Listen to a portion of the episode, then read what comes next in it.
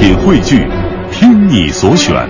中国广播。radio.dot.cn，。各大应用市场均可下载。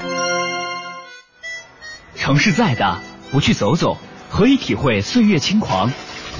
景色再美，不去看看，怎能品味瞬间感动？其实，旅行犹如一剂生活调味料，为都市丛林里的万千生命激活美好。而在真正上路之前，是的，你需要找寻坐标。是行走浪漫优雅的巴黎，在香榭丽舍大街尽情 shopping，还是坐在马德里文塔斯斗牛场观众席上感受力与美的搏击？美的搏击。是穿上和服漫步富士山脚下，亲吻飘落肩头的美丽樱花雨，还是平躺在夏威夷细软的海滩上，看身旁经过的热辣泳装帅哥美女，耳边响起尤克里里欢快的乐曲。一游一季，我们为热爱生活的你规划好更精彩的目的地的目的地。现在，伴随着流动的电波，开始丈量一次说走就走的旅行。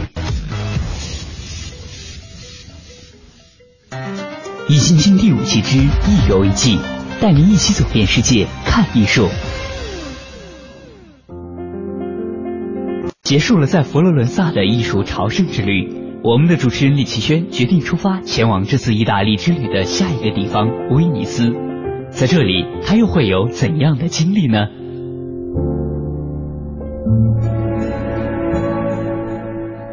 有人说，如果想要完整的了解意大利辉煌的历史，那威尼斯是一个必须要去的地方。十五世纪末到十六世纪初是威尼斯这座城市最为辉煌灿烂的时期。由于当时贸易的繁荣，各地的财源物质纷纷大量涌入，那里到处盖满了教堂，运河旁修建起了美丽的宫殿，殿内装饰着珍贵的家具、金属，挂满了各式各样的名画。运河中漂浮着灯火辉煌的画舫，轻舟上的歌声与潺潺流水声汇集成一片。那么，在这样繁荣的社会背景下，人们的生活会是什么样的呢？事实上啊，虽然威尼斯是一座并不算大的水城，但是在这座城市的发展过程中，人的等级的界限却是相当明确的。威尼斯底层人民的生活大体上与苦役类似。是典型的意大利式的懒散而多嘴，除了最珍贵的爱情之外，他们似乎什么都没有。城市的各个拱桥以及大运河旁，每天都挤满了苦力，搬运着来自世界各地的商品。而威尼斯的奴隶也是远远多于其他欧洲城市，他们通常在这里成为家庭的奴仆、随从或者低级护士，又或者卖身为妾。相反的，威尼斯上层阶级人的生活虽然备受服侍，却并没有造成他们懒惰的性格。大部分的人在成年之后都会从事经商、理财、外交活动，或者担任着政府官员以及从军。从一些历史的画像中可以充分看出他们那种自豪的个性。从画像中我们可以看出，他们大都穿着丝绸或者皮裘。而另外一些青年呢，则会常常炫耀他们丝织棉缎的紧身上衣，以及缀上金银宝石的紧身长裤。再来说说威尼斯中产阶级人的生活，而他们却是各种阶层当中生活的最惬意快乐的。他们能够享受各种公众娱乐，并且通常担任着基层教职、政府职员、医师、律师、工厂或者工商协会的管理员等等。他们不像上层阶级的人那样需要用尽心机保有自己的俸禄，当然也不用像底层人民那样为了养活妻小而劳碌奔走。他们生活悠闲，还能偶尔打打牌。因为住处较小，他们也时常漫步街头。自从运河开通以来，他们也不用发愁外出没有舟车代步。由于在威尼斯举办庆典或者夜间舞会是司空见惯的事情，因此几乎每个中产阶级的家庭中都备有名贵的乐器，甚至还有些人具备水平不俗的歌喉。这就是威尼斯在它鼎盛时期的社会全景。在前往威尼斯的路上，我打开凡尘工作室的官方微信，想听听一游一季的嘉宾们是如何介绍威尼斯的。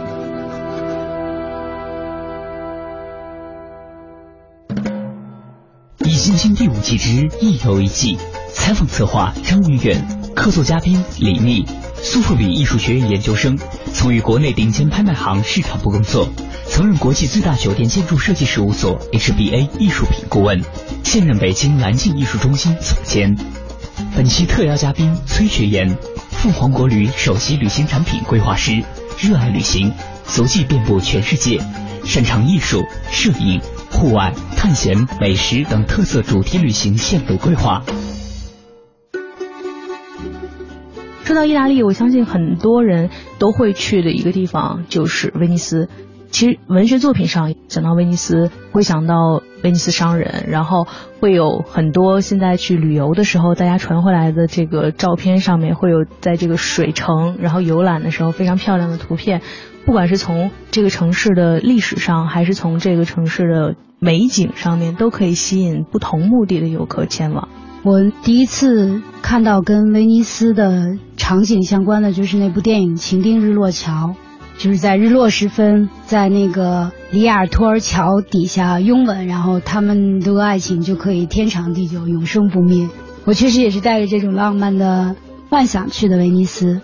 其实。对，对于威尼斯来说，现在它真的是既不是那种完全属于游客的一个旅游城市，同时它还有很深的文化历史背景。然后同时，现在对于艺术界来说，威尼斯双年展也是非常吸引人的，跟全球剩下两个最大的，一个是巴塞尔，不，其实不是，因为是性质不一样。就是艺术展分为几个层次，威尼斯双年展是学术展。就是作品是为了学术去的，呃，你刚才说那个巴佐巴塞尔是销售，其实就是展销会，嗯，说全球最大的展销会。你说展销会，突然觉得好 low。对，巴佐是全球最大的展销会，然后跟巴佐相关的，比如说有一些什么 Scope，什么伦敦有很多不同的展览，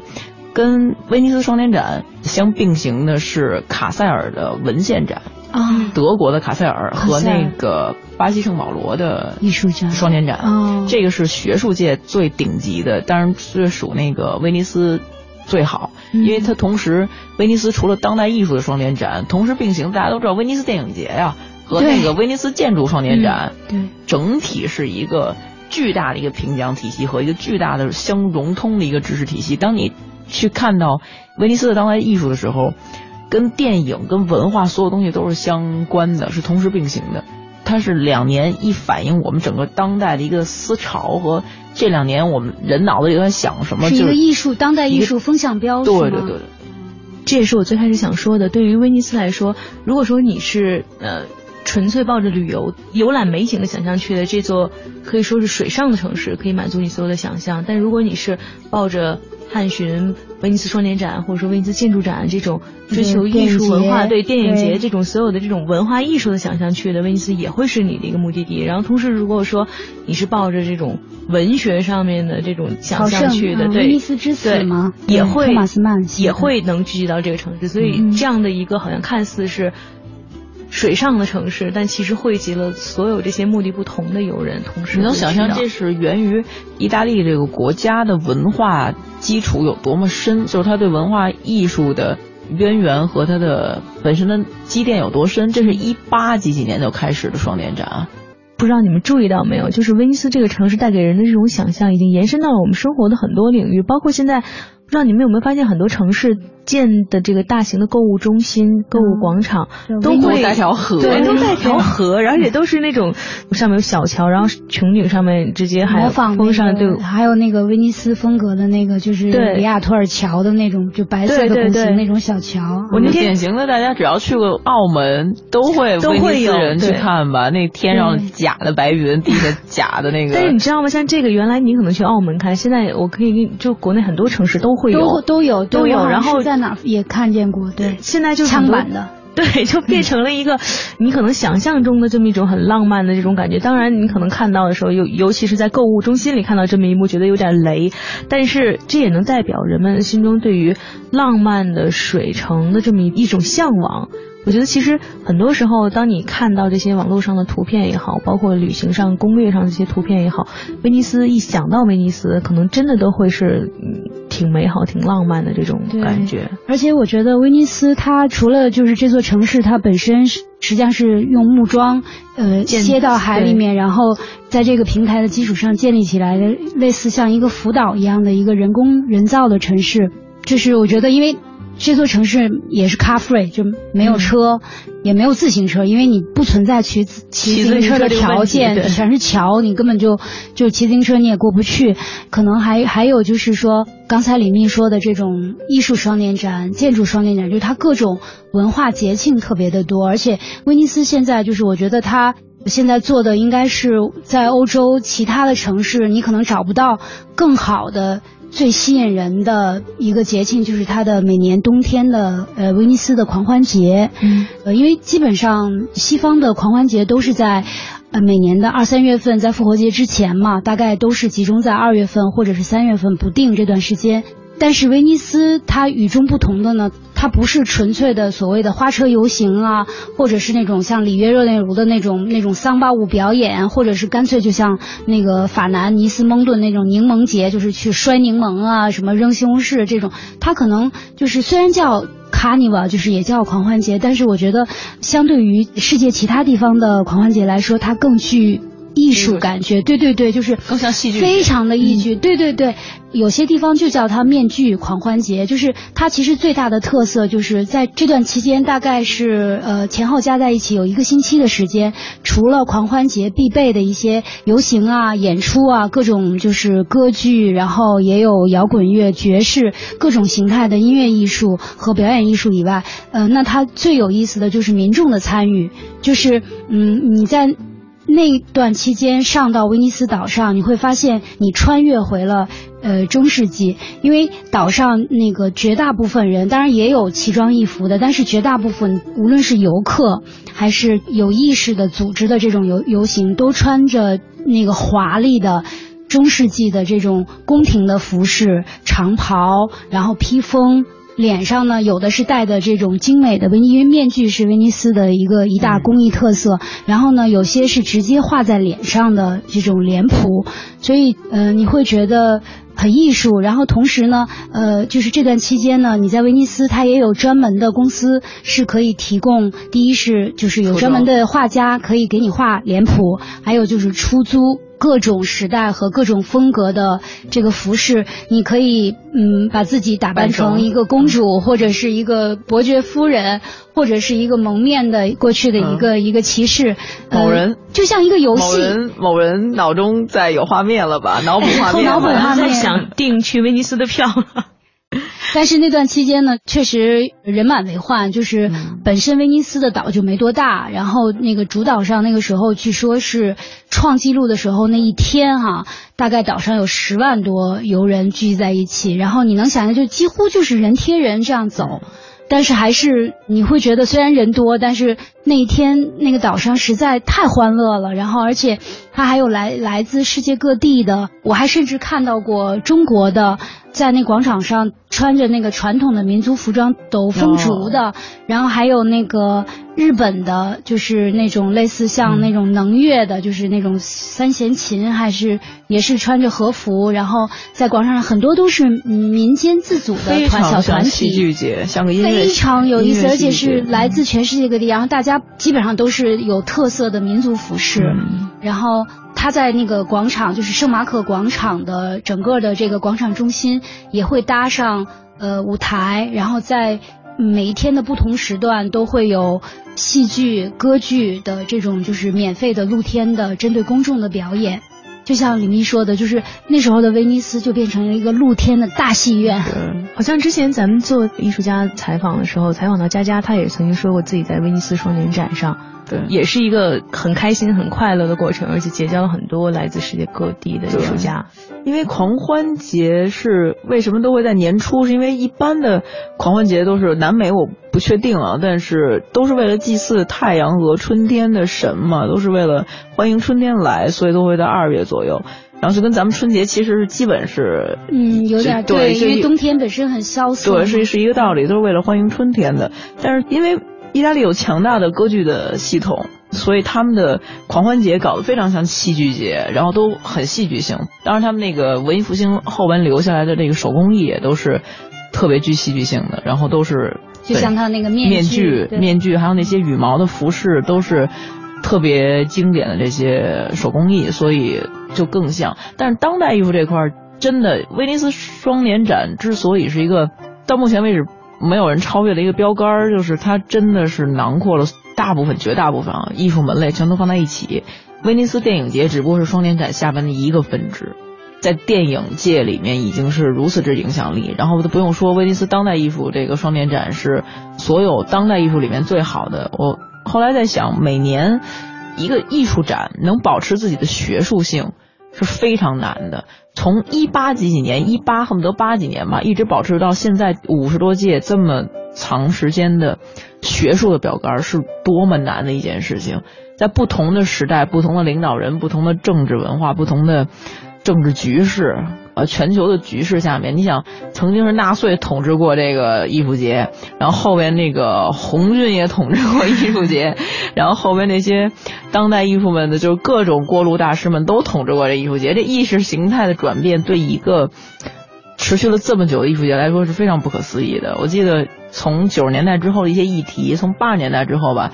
就特别政治化的议题也曾经有过。就是搞种族主义的时候，就讨论我们的人类简史问题吧。然后到了九十年代初，这个政世界格局特别动荡的时候，就开始讨论事件，就是历史中重大事件对人类的影响这种议题。然后到过去几年，就开始讨论艺术跟我们人类生活关系和未来城市发展的这种问题，特别与时俱进。大家如果翻威尼斯双年展的历史，可以从非常大的一个侧面看到。我们过去这个近代和现代过程中，我们这个当代社会、社会文化的一个强大的一个反射。在前往威尼斯的火车上，我经历了有生以来最为奇妙的一段火车之旅，因为从中途开始，火车就在水上行驶了。没错，真的是在水上漂。看过《海贼王：水之都》篇的朋友，一定会有一个比较直观的概念。听说啊，《海贼王》作者在创作《水之都》的时候，原型就是威尼斯。看来他对这段水上之行也是印象非常深刻。带着这种兴奋与期待，列车准时停靠在威尼斯火车站。威尼斯，我终于来了。不过具体在这里该怎么玩呢？我们还是来听听一游一季的节目嘉宾怎么介绍。本节目由凡尘工作室策划制作。因为刚才呃我说的那个威尼斯狂欢节的举办地包括威尼斯建筑双年展和威尼斯艺术双年展都是在威尼斯本岛，因为本身威尼斯它是由大大小小很多一个主岛和很多离岛，就是在一个泻湖的区域内组合起来的一个水上的一个城市建筑群。就威尼斯它虽然这个城市岛上没有车，但是呢它这个。给你的这种车水马龙的感觉不亚于都市，因为他人实在是太多了。因为没有什么路。对，没有路，然后大家就基本上都是在簇拥着走这种小街道，然后那些很窄的小桥。那包括如果你想体验这种浪漫风情，你可以租一个公度啦，然后租俩乐师弹着曼陀林或者唱着这个意大利的这种小调来充分的享受这种浪漫风情。但是如果你想呃去追寻威尼斯的。呃，另外就是乖巧和安静的一面的话呢，就应该是离开威尼斯的本岛，到威尼斯的呃几处离岛，就是它的威尼斯本岛外的一些外岛去看看。那刚才你说到，就是呃威尼斯非常有名的那个威尼斯电影节，就在其中一个丽都岛。丽都岛呢，它呃本身其实那个岛呢不大，而且原居住民也就才。两千多居民，但是呢，有非常非常多的豪华饭店。其实这些饭店也就是由于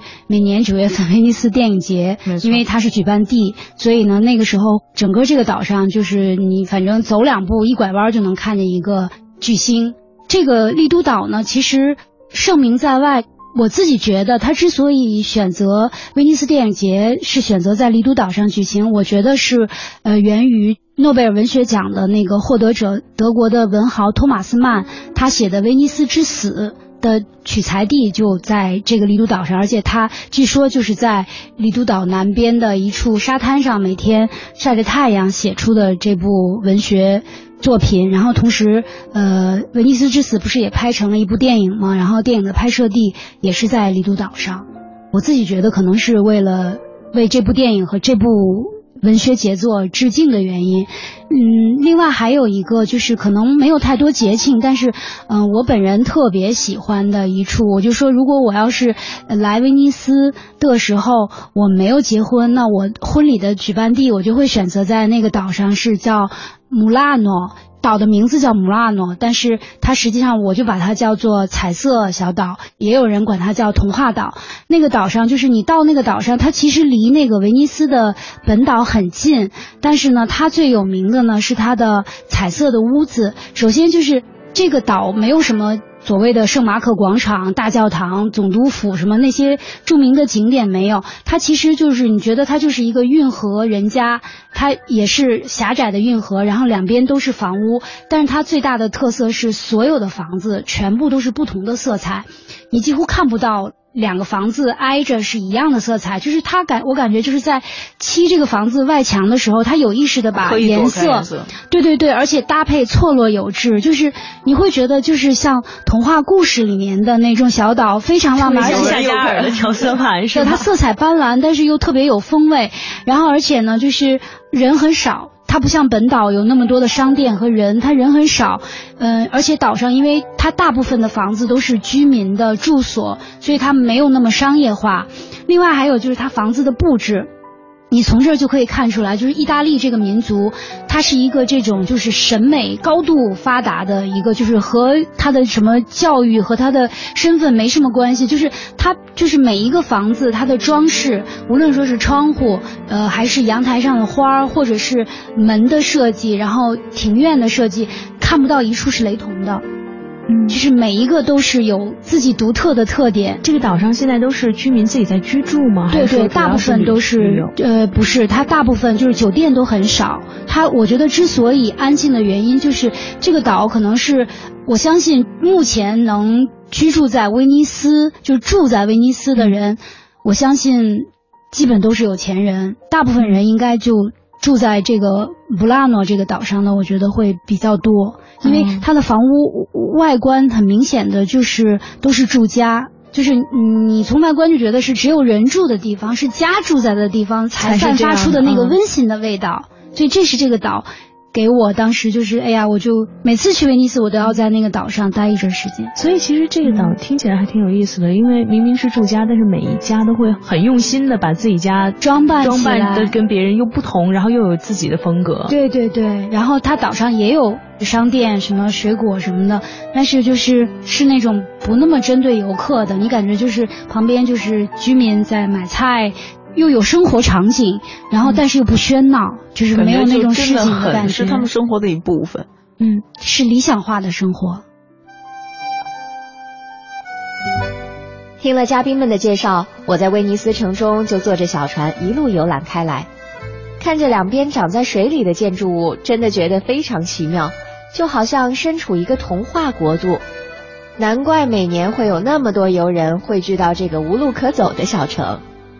尽管游客很多，但还是能找到一些安静的角落，让我能够坐下来，静静的欣赏这种属于威尼斯特有的简单与纯美。休息了一会儿，我决定出发去下一个地方了。在体会过了意大利的古老与传统之后，接下来该去哪儿呢？那就去看看时尚与前卫吧。那说到时尚，当然不能错过意大利的米兰了。买好车票。我们就去看看现代化的意大利好了。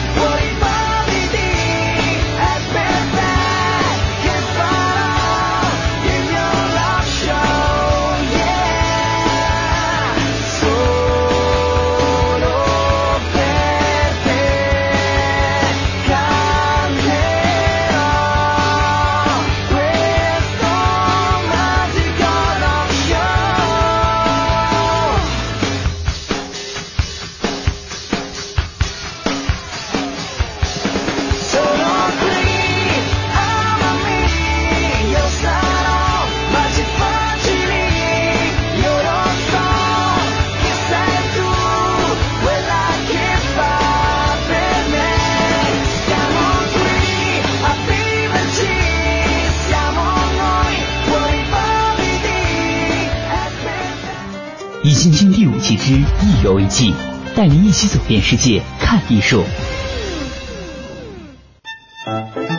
带着对于意大利现代设计与艺术发展的好奇，我们的主持人李奇轩来到了米兰，在这里他又会有怎样的经历呢？米兰中央火车站是欧洲最主要的火车站之一，也是目前意大利的第二大火车站，于1931年竣工并投入使用至今。不得不说啊，这是我见过的最漂亮的火车站。虽然这里可能没有其他火车站那么亮堂或者现代化，但是它在现代中透着历史厚重感，足够大气。出了火车站，怀着对这座城市的好奇，我打开樊城工作室的官方微信，想听听一游一季的节目嘉宾对于这里的介绍。一星星第五季之一游一季，采访策划张云远，客座嘉宾李密，本期特邀嘉宾崔学言。如果说罗马代表的是意大利辉煌古老的那一面，佛罗伦萨代表的是意大利诗意的一面的话，那么代表意大利现代的一面，或许就会是米兰这个城市了。对，真的。说到米兰的话，你会先想到什么？好像米兰没办法时装周真的是设计，任何种类的设计，然后街边的人都很潮，然后街拍的发源地，大家。就是生活中很细节的东西，全都用所谓的在咱们这边可以摆到高级的商店里面的设计品，对人家来说都是很随便的可以用的东西。提到米兰这个城市，最先给我的感觉，就它跟时尚能挂钩的感觉，还是曾经在上大学的时候。当然有一个同学，呃，经常会提起，比如说自己的那种对于时尚的感触的时候，他就说自己灵感来源都是，比如说去米兰，然后米兰的时装周上会有什么，然后那是我就是潮流对于对潮流风向的时候，就是一个全新的一种定义。我说哦，原来身边有同学是这样的，就是他从真的是会从米兰或者从这些。时装周上面去吸收这种大型的潮流风尚，当然这同学后来确实学了服装设计。设计是一个还跟艺术不太一样的一个领域。之前咱们聊意大利聊了很多文艺复兴，那个时候的工匠们都是工匠，艺术家以前没有是工匠。然后后来呢，一段时间很长很长一段时间，我们讲究艺术家这回事儿了。然后后来。等再有说设计这回事儿的时候，大家都开始怀疑设计的价值在哪儿和设计和艺术这个区别究竟在哪儿。但实际上，如果真看功能性的设计，就是设计的发展历史是有一条非常严谨的自己的设计史的路线的。甚至我觉得我之前读过了一些设计史和设计理论的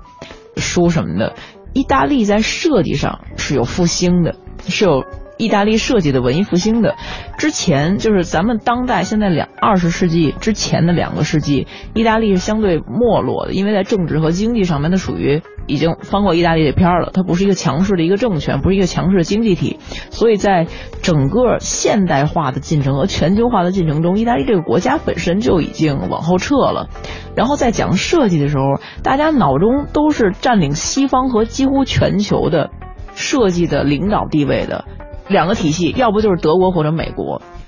呃，很冷。从包豪斯的体系下来，就是材料简单、轻便、容易复制，可以大规模的生产，然后功能性极强。当然，这过程中有一段翻转的历史，比如说美国流行抽象的时候，出现了大量的设计是极不讲求功能性的，先讲求样式，就是所谓的样式主义或者形式主义。形式主义听起来是一个，你知道，咱们听起来是那么一个词，但形式主义实际上是一个，就真的是英文那个什么 form lism 是一个主义。形式主义就是真的为了形式而形式，为了抽象而抽象，为了极简而极简，都不在乎功能的。美国也过过这一段，然后过过那些特别疯狂的现代主义的，就是所有一些波普的，所有这些样式最繁复的，都过过这些段儿以后，走到了这些相对实用性和。工业化都能相对融合的，德国和美国是这么一个体系，然后就是一个斯堪的纳维亚体系。这个北欧的设计是一个极其给大家洗脑的东西，就是所谓的极简几乎已经被北欧给定义了。然后在这个两个夹缝中，意大利过去的几十年是非常沉默的，但实际上大家绝对不能忽视，意大利是一个有过文艺复兴、有过古典超强的艺术历史基础的这么一个国家，在他们的设计上有强大的。如果大家知道 Domus 这。大家好多人都应该知道，Domus 是一本杂志，或者有一个特别有名的 Domus 学院 Design Institution，是设计里边的殿堂。就是那本杂志上面发表的设计理论，那本杂志里面就是你刊登一个设计的概念或者设计的样式，那几乎都是殿堂级的。里面出来的所有那些大家能数得出来的，无论是各种类型工业设计、包装设计、平面设计。室内设计、家具设计，还有服装设计，从那个学院里面出来的，基本都是垄断这些行业的大师，有一个非常严谨的他们自己的发展的设计的历史的体系。其实我觉得，可能米兰之所以能成为就是意大利的，应该是现代经济和设计之都，就是时尚之都的话，我觉得可能也跟所谓的有一句话叫“不破不立”。有关系，就是因为其实米兰这座城市，它和罗马的历史是差不多的，也有两千多年的历史。但是因为是在第二次世界大战的时候，米兰差不多整个城市都几乎被夷为平地，被炸的差不多了。所以我觉得可能也是源于这个基础呢，它。反正都炸没了，那么它就是在没有的基础上，所有的东西都是重新建设的，而且就是因为是要弥补这个战争的创伤，所以我觉得当地的人可能会心会比较齐，所以这座城市它后来修复和建造的会更快。那我觉得不破不立，就是你什么都没有了，那没有禁锢，可能就跟罗马就会形成一个对比，因为它有太多放不开的东西。那米兰因为什么都没有了，所以我觉得那创造力实际上直接展现就是在设计方面。对，这是我的想法。对，还真的是。嗯，因为很多人都以为是米兰是一个新兴的工业之城或者经济之都，但实际上米兰的历史非常的古老，而且呃说到它的古老，就是可能大家都知道，就最有名的那幅呃达芬奇的《最后的晚餐》的那幅壁画。呃，就目前也存在于米兰的。应该说是仅存的没有被战火破坏的一座叫圣母玛利亚呃感恩修道院的食堂的那面墙上。然后说起这幅画的留存呢，也应该是一个传奇。就是在二战，就是在盟军轰炸米兰之前呢，当时米兰的市民和米兰政府自发连夜就是组织米兰的市民嘛，他们用这种沙包，然后这种脚手架和各种。种钢板这种东西，把把那个画着达芬奇那幅呃《最后的晚餐》那幅名画，整个的那面墙从。前到后给裹了一个严严实实，结果果然是就是米兰几乎是城市全部像以前的什么那些，除了多莫大教堂，因为是梵蒂冈教廷，他们通常呢就是在盟军轰炸的时候都会给他一个就是地图圈出，就是你尽可能不要炸，包括科隆也一样，就是大教堂也都是圈出了它是一个人类文化的遗产，所以多莫大教堂没有被炸毁，但是那座修道院因为它地处的位置比较偏。而且它接接近它的当时的一个纳粹的一个指挥中心，所以那座修道院呢几乎就被夷为平地，然后唯独就是那面墙保存的完好如初，所以也蛮感人的一个故事。否则的话，就是其实这部作品就是只能是存在于大家的记忆里面了。嗯，确实，关于那部作品，因为。七十年代之后，意大利的战争是挺频繁的，然后出了一些特别暴政的、非常有名、臭名昭著的一些恐怖主义的，嗯，甚至是暴政的这种呃政权。刚才你说那个，突然让我想到，曾经他们有一个红色军旅，特别有名的一个，就有点像意大利的墨索里尼的时期和那个就是以前的红色高棉那种类似的政权。当时就是这种经济加战争的危机导致了。很多就是，当然影响设计和工业界，就是因为连塑料都没有了，连玻璃都没有了，就只能设计新的材料，所以 就大家在材料上有一种新的发挥了。然后，但在说到那幅画的时候，他们这个当时的在政的总理，传说是就是这个天主教啊，就意大利这天主教，你可以在任何的细枝末节，你会发现这种强势的宗教体系支脉要伸到各种地方，而且是延绵不绝，就是历史的不断。就所谓的，就大家看过《达芬奇密码》的那个光明会，那个光明会的这个只要光明会这个传说没断，这个神秘组织传说没断，所有的各国的领导人都有可能是是光明会的成员。当时这七十年代那个战争中，他们的一个总理被暗杀了，然后是特别有名的一个，曾经是被认为是光明会大师的一个事件，然后暗杀到，结果这个人还是当年非常。推崇这个意大利的设计，然后非常在政权中保护文化艺术的这么一个角色，但是最遭到暗杀。有一本书特逗，叫《阴谋论全集》，呃，conspiracy，特别像是你会看的书。对，就是就是讲历史中所有这些神秘的暗杀和就是从分析这个人之间的关系，然后讲到这块的时候，还提到关于意大利的设计。当时我看到的时候特别好笑，我觉得这意大利的所谓意大利的风格到底是什么？就是大家，嗯，就如果你现在提炼，咱们聊到当代意大利风格，到现在大家脑中是什么呢？比如说法式是田园，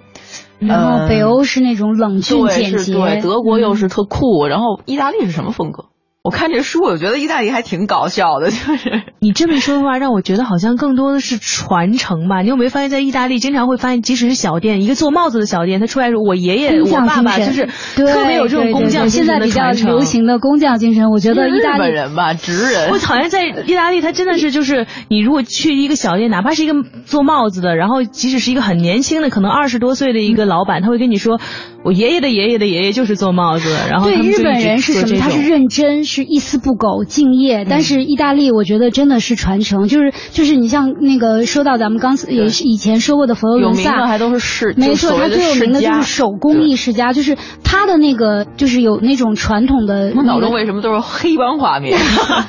因为是家族嘛，家族这个概念。他商店的名字就全是，你一看就是一个人的名字，他就是几百年来就是一代传一代，一代传一代呀。然后很多都是前店后厂，你就可以，他有的就是特意的把他的那个后面的车间是弄成整个的墙是一面玻璃的，就有点像咱们的名名厨料理那种，就是你能看到他们的手工艺工人是怎么做出明年还可能会跟一个。意大利国宝级的一个设计品牌，专门做室内，尤其是厨房的设计，是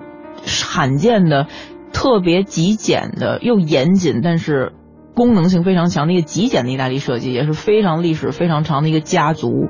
你能发现，大部分的奢就是它的厨房都是可以卖到三五百万装一个厨房这种级别，在意大利本身也是很奢侈的。但是你能发现，几乎中国全世界的奢侈品牌你都能找得到了。就没有中国找不到的，无论是那种大俗的那种奢侈品牌，还是那种极小众的，就这一家品牌在室内设计死活就不进中国。就是如果我不在中国找到一个好的门店，我绝对不进商场。我要找不到一个好的位置，我不进来。然后我的客户不认同我的品牌，我也不来，我也不来。然后你给我钱，你不按照我的设计给你的，我也不卖，我也不卖，就是就是这种。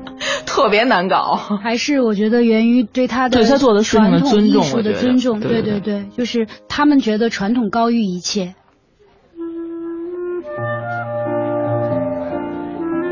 在意大利街头，到处都能看到一些家族传承的特色各异的小店儿，这也真是让我体会到了传说中意大利制造的精致和讲究。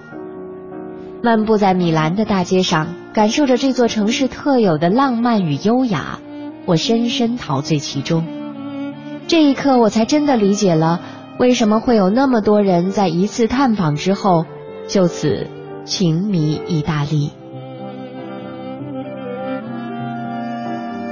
感谢您收听今天的节目，欢迎您明天同一时间继续收听凡尘工作室更多精彩内容。